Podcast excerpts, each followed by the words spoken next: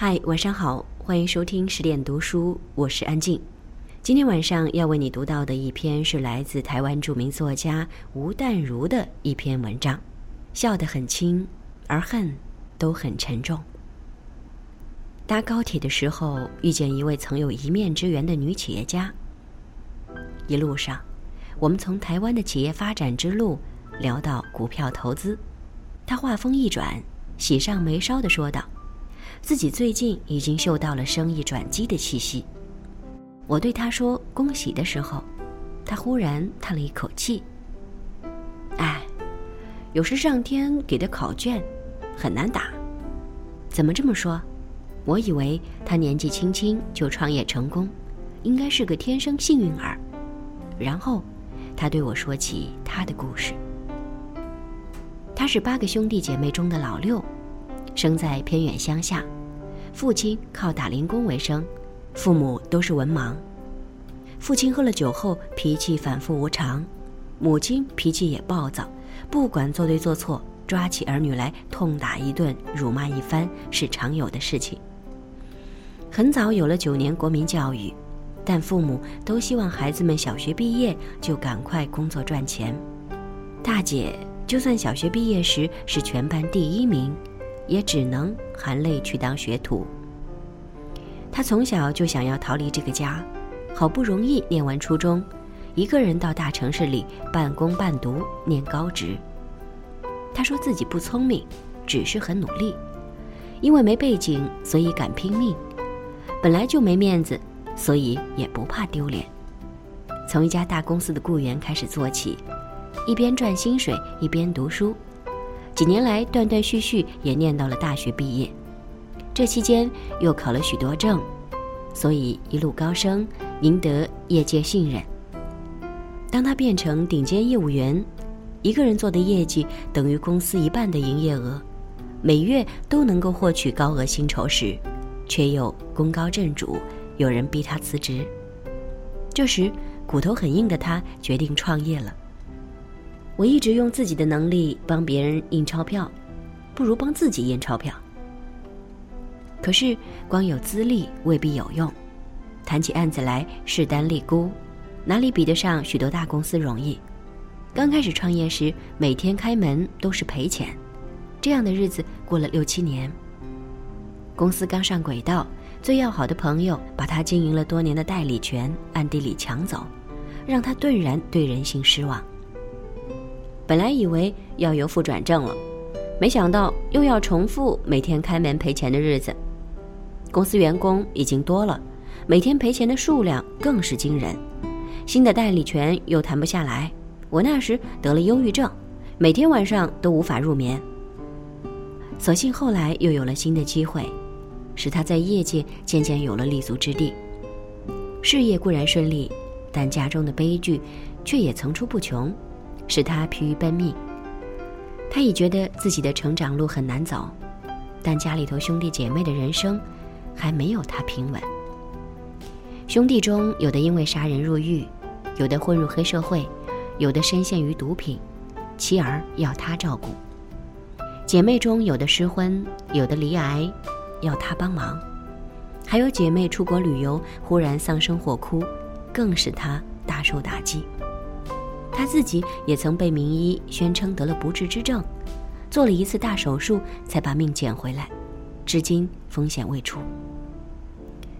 我惊讶地看着他，他如今一副雍容华贵的样子，如何嗅得出不幸的气息？我真的不知道我还要怎么被考验呢？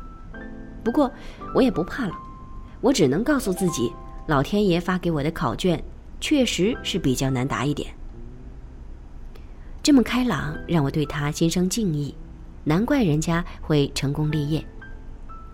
没错，有些人一出生，老天爷发给他的考卷就很难答，简直是在给小学生发微积分试题。对他来说，幸好这一个难题的考试时间不算短，他还可以累积实力后慢慢写就。有些人更不幸，年纪轻轻试卷就很难答。而且还只有短短的答题期限，儿童癌症病房里，多的是如此不幸之人。相比之下，多数人都是幸运的。只不过再怎么幸运，有时候也会接到一张不太好答的考卷。他也以为我是幸运儿，不，我不是。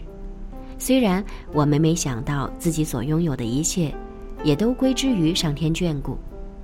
不久前，某家时尚杂志票选，我被选为台湾最快乐的女人第一名，真是感激。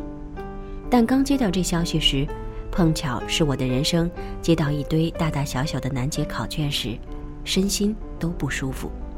我对着自己苦笑，这真是讽刺啊！心里有个声音对自己说：“我嘲笑自己，你强颜欢笑的能力真强。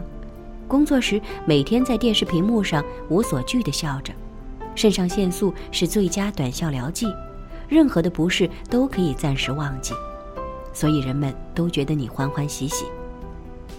不只是陌生人，朋友们也极少听见我诉苦，也以为我一直是快乐无烦恼的。”这一切只因为我习惯自己解决所有的难题罢了。我在经验里学到，诉苦往往越诉越苦，且越没时间来解决难题，实在无益。不如闭起嘴巴，关起门来，先想想有没有方法解除警报再说。当然，这也有坏处。有一位多年好友曾经骂过我：“其实，你这个人真的很不够朋友。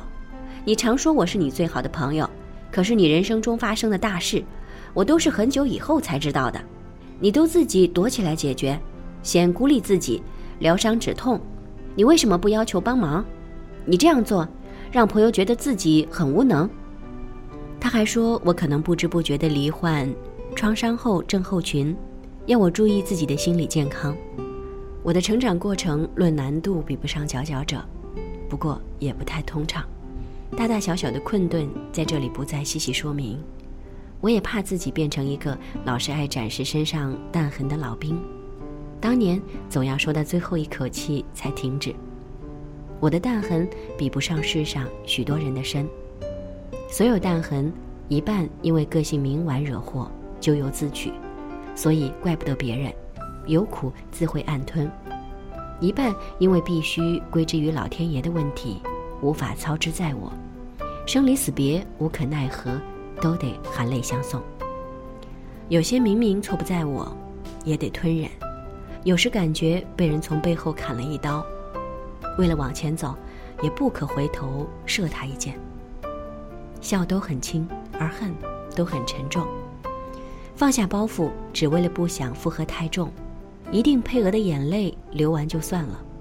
我又不是一个习惯在人面前哭的人，大概是从小看着花木兰与秋瑾的故事长大，不喜欢当无助的弱女子。有时候觉得最需要看励志散文的人就是我自己。乐观的文章，我其实都是发自肺腑而写，因为我最重要的目的是写给自己看的。上天送给我的考卷，有时也不好答。有时好像在逼我吞掉一个馊掉的苹果核。还好，吞下去之后，总还会有些不同的生命感受。可那不一定是好的感受，不一定会像倒吃甘蔗一样由苦转甜，只能自己渐渐忘了那苦味。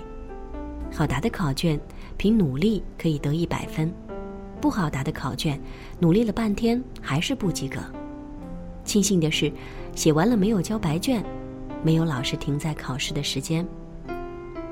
我们看别人的生活都是比较如意的，其实每个人都有他难答的考卷，有的看似平凡容易，其实是最难的。人人擅长的科目不同。无论如何，我敬仰的是那些把难答的考卷硬是答完的人。我也相信，命运自有它的出题方式。懦弱逃跑或负气离开，常会接到一份更难的考卷。所以我只能安慰自己，安静下来，还是想办法把眼前这一份考卷答完吧。答完，请静待判定，之后就不是你能决定的。好了，各位小伙伴，我们今天晚上的文章就为你读到这里。我是安静。也希望大家能够在这一篇文章当中有所收获。就像文章最后所提到的一样，希望每个人都可以安静下来，不管遇到任何困难，都还是要想办法把眼前这一份考卷答完。至于结果，就静待判定，之后就不是你能决定的了。好了，祝你晚安，好梦。